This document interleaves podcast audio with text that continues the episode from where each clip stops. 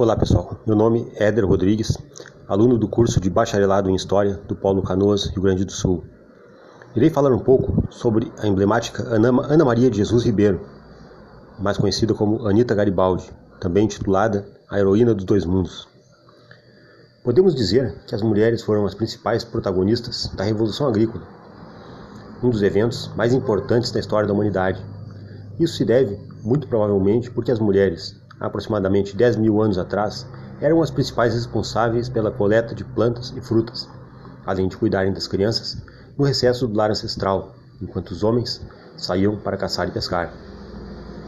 Acredita-se que as mulheres, em algum momento, através da observação de uma semente que, rojada ao solo, crescia, transformava-se em planta adulta e dava frutos de comer, tenham dado início à invenção da agricultura, assim como a domesticação de animais através da criação em cativeiro tornando assim desnecessárias as perigosas caçadas empreendidas pelo homem. Foi o pontapé inicial para a formação das cidades, já que as pessoas não precisavam mais se deslocar de tempos em tempos e acabaram se fixando em aldeias e vilas, já que agora podiam produzir e armazenar seu próprio alimento. Também permitiu que as mulheres pudessem ter mais filhos. De certa forma, isso contribuiu para o confinamento das mulheres que ficavam com a incumbência de cuidar dos filhos, que acabassem tendo um papel social de inferioridade com relação ao homem. Partir do, do último século, no entanto, as mulheres voltaram a ser protagonistas, principalmente através do legado de mulheres fortes e corajosas que dedicaram suas vidas para mudar a história, como Anita Garibaldi. Anita Garibaldi nasceu em Laguna, Santa Catarina, no dia 30 de agosto de 1821 e foi uma revolucionária que lutou pelo Brasil é, e pela unificação da Itália. Era uma mulher de caráter independente e resoluto que defendia e participava de questões que promoviam liberdade e justiça no país. Lutou ao lado de Giuseppe Garibaldi, que era seu marido, na Guerra dos Farrapos, no Rio Grande do Sul, em meados de 1839, um movimento que lutava pelo fim do Império no Brasil. Em batalha, era uma mulher valente e destemida, disparou canhões na Batalha de Laguna e lutou bravamente em Imbituba, Santa Catarina. Durante a Batalha de Curitibanos, foi capturada pelas tropas imperiais, mas conseguiu executar uma fuga espetacular, nadando pelo rio Canoas, indo até Vacaria, tudo isso grávida de seu primeiro filho, na Itália participou das lutas para a unificação do país, que estava dividido em uma série de pequenos reinos, e foi obrigada a fugir de Roma após derrota na Batalha de Gianicolo. Durante a fuga, Anita adoeceu de febre tifoide e morreu no dia 4 de agosto de 1849 em Mandrioli, na Itália, grávida de cinco meses.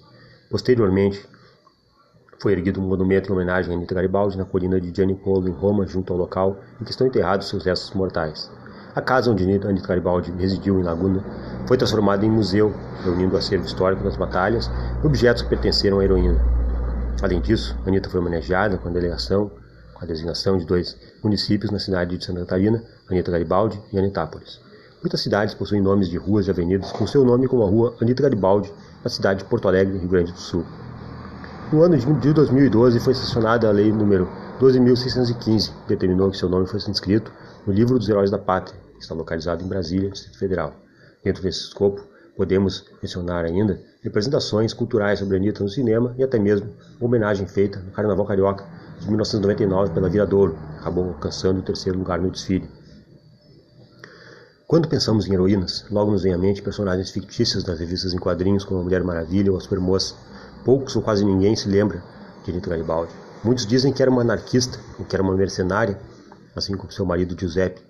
Isso ainda gera controvérsias. O que podemos dizer com certeza é que Anita Garibaldi foi uma mulher diferente, uma mulher que passou a sua vida lutando pelo que achava certo, pegando em armas e combatendo a linha de frente aqui no Brasil e lá fora, na Itália. Talvez por isso tenha se tornado um exemplo para muitas mulheres de hoje. Talvez por isso seu legado ainda esteja vivo na memória e incentivado, de certa forma, para que as mulheres tenham voltado a ser protagonistas de uma história que ainda está sendo escrita. Por fim, agradecendo a todos os ouvintes, gostaria de encerrar este trabalho com uma célebre frase de Anita Garibaldi: Não tenha medo de viver, correr atrás dos sonhos. Tenha medo de ficar parado